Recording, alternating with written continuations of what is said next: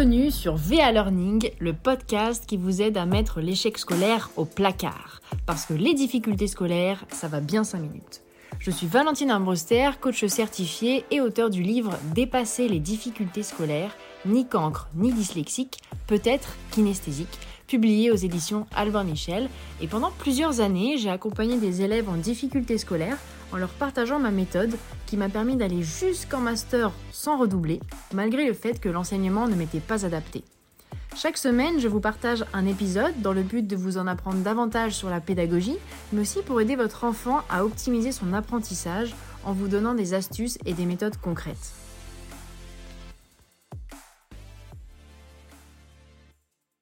Alors le thème du jour, eh bien, c'est mon témoignage, mon témoignage d'ancienne élève. Alors c'est vrai que je suis une ancienne élève qui s'est beaucoup ennuyée à l'école. Euh, j'avais de grandes difficultés en fait à intégrer les enseignements, on va dire théoriques euh, du système scolaire traditionnel. Ce qui fait que ben, je voyais les autres tout comprendre du premier coup, alors que moi je faisais énormément d'efforts qui ne payaient pas ou alors qui payaient trop peu.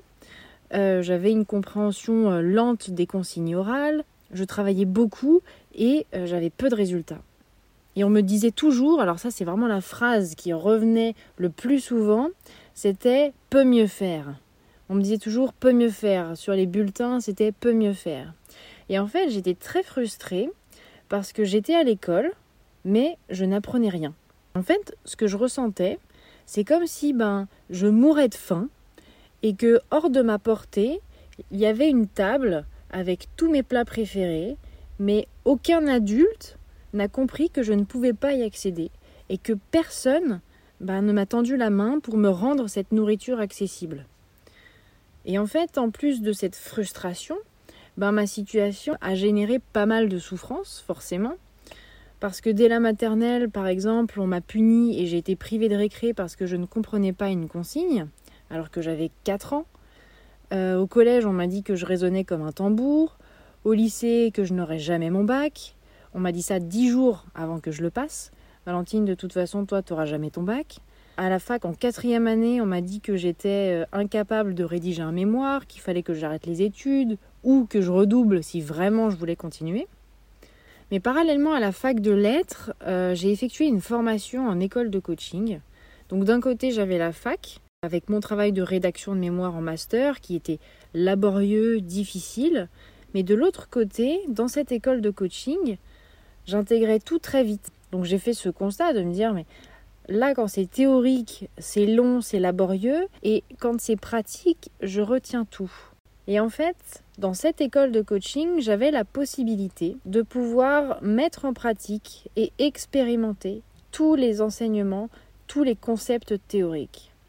Et grâce à cette formation, donc dans mon école de coaching, j'ai compris que nos fonctionnements et notre apprentissage en fait sont liés à nos sens. Alors moi je n'étais ni cancre parce que je travaillais beaucoup, je faisais beaucoup d'efforts, j'étais pas non plus dyslexique, je lisais très bien, j'avais pas de difficultés pour l'orthographe. En fait, j'avais un fonctionnement kinesthésique. Le sens kinesthésique, ça je vous en ai parlé dans l'épisode précédent euh, de ces podcasts, c'est ce qui nous permet de ressentir des sensations physiques internes, donc c'est nos émotions, nos sentiments, mais aussi externes, donc tout ce qui va être lié au toucher, au mouvement, à la gestuelle. Et donc moi, pour que je sois en mesure de comprendre et d'apprendre, eh bien il fallait que mon apprentissage passe par le sens kinesthésique, donc par le mouvement, le toucher, les émotions. Et la pédagogie de mon école de coaching, elle m'était parfaitement adaptée parce qu'elle incluait cette application pratique des enseignements. Donc par exemple quand je faisais des exercices sur les émotions, eh bien on bougeait des tables, on déplaçait des chaises, on interagissait aussi beaucoup entre nous, entre, euh, entre étudiants. Donc finalement il y a un vrai lien entre les sens et l'apprentissage parce que au final chacun de nous euh, pour appréhender le monde, eh ben, on utilise nos sens. Quand on se retrouve dans un endroit, dans un environnement, on capte des informations visuelles avec nos yeux hein, qui sont directement transmises au cerveau. Il y a aussi l'auditif, le sens auditif qui va nous permettre de capter ben, tous les sons, tous les bruits, toutes les voix de cet environnement.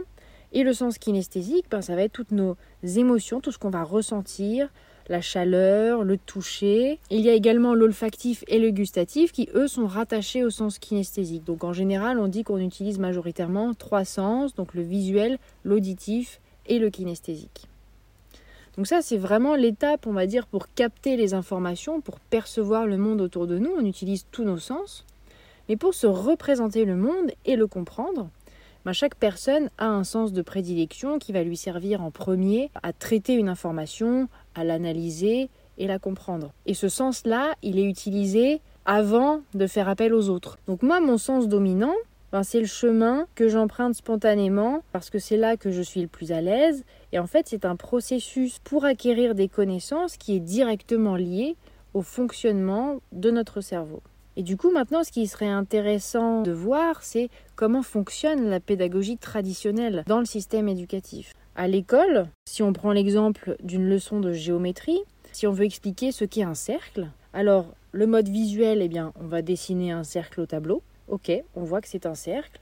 Maintenant, le mode auditif, un cercle, c'est quoi?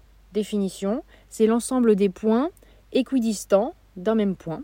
Équidistant, c'est-à-dire à la même distance, Ok, on a la définition d'un point de vue auditif. Mais alors le sens kinesthésique. Comment on peut apprendre à des enfants qui ont un mode dominant kinesthésique ce qu'est un cercle? Moi en tant que kinesthésique, j'ai bien vu le cercle dessiné au tableau, j'ai bien compris tous les mots de la définition, mais ça ne représentait rien pour moi. Alors comment aurait-il fallu me l'expliquer? Eh bien par exemple en plaçant un objet à un endroit de la classe. Et puis avec le professeur et les élèves, on se tient tous la main autour de cet objet, l'objet étant au centre.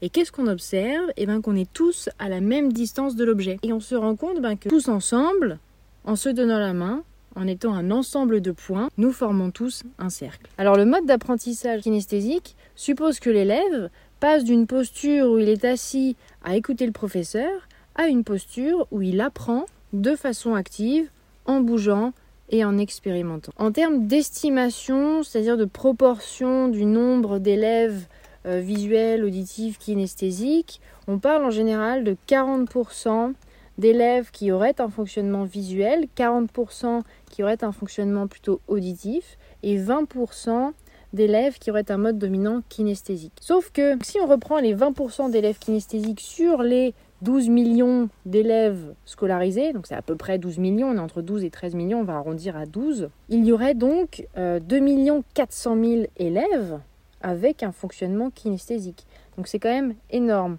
C'est plus que la population de Paris. Alors il faut savoir que tous les enfants ont besoin que l'apprentissage soit actif. Ça, c'est sûr. Maintenant, pour les élèves visuels et auditifs, ce sera un plus. Mais pour les élèves avec un mode dominant kinesthésique, là, c'est un impératif. Moi, à l'école, je ne comprenais pas. C'était une autre langue, on me parlait un autre langage. Et donc sur les dizaines de milliers d'élèves qui quittent l'école chaque année, ben pour beaucoup c'est la même chose, l'enseignement ne leur est pas adapté. Alors personnellement, ben, j'ai vécu ma scolarité comme une marche en équilibre sur un fil. Bien que je ne sois jamais tombée, j'ai pris conscience quand même de tout ce à côté de quoi je suis passée. Et je me suis rendu compte, bien non sans regret, que si j'avais su il y a longtemps toutes ces choses concernant les profils d'apprentissage, bah, j'aurais pas euh, vécu pendant 19 ans en étant persuadée que j'étais moins intelligente que les autres. Je n'aurais pas cru un système éducatif qui me disait que mes capacités dépendaient de mes résultats ni penser que la réussite n'était pas pour moi. J'aurais certainement euh, aussi été passionnée par mes études et euh, ma scolarité aurait été plus heureuse et surtout plus légère. Mais je suis quand même la preuve que la réussite n'est pas réservée à ceux qui rentrent dans le moule. Hein. Quand on est kinesthésique, on peut réussir. On peut même être capable d'écrire un livre. C'est ce que j'ai réussi à faire. Et c'est aussi pour ça que j'aimerais partager aujourd'hui ben, tout ce que moi j'ai découvert, pour que ça se sache, pour que des élèves se rendent compte qu'ils ne sont pas pas intelligents, mais qu'il y a peut-être d'autres façons d'apprendre qui va leur être plus appropriées et qu'ils ne sont pas condamnés à l'échec. Et c'est donc pour ça que je vous partage ce témoignage-là. C'est parce qu'en pédagogie, il y a des choses à savoir, des choses à comprendre pour pouvoir mieux apprendre et aussi surtout mettre un terme vraiment à l'échec scolaire. J'espère que ce témoignage vous a encouragé et vous a redonné de l'espoir pour votre enfant s'il traverse la même chose. En tout cas, n'hésitez pas à me le faire savoir en m'écrivant sur les réseaux sociaux. Je vous dis à très bientôt pour un nouvel épisode et d'ici là, prenez soin de vous.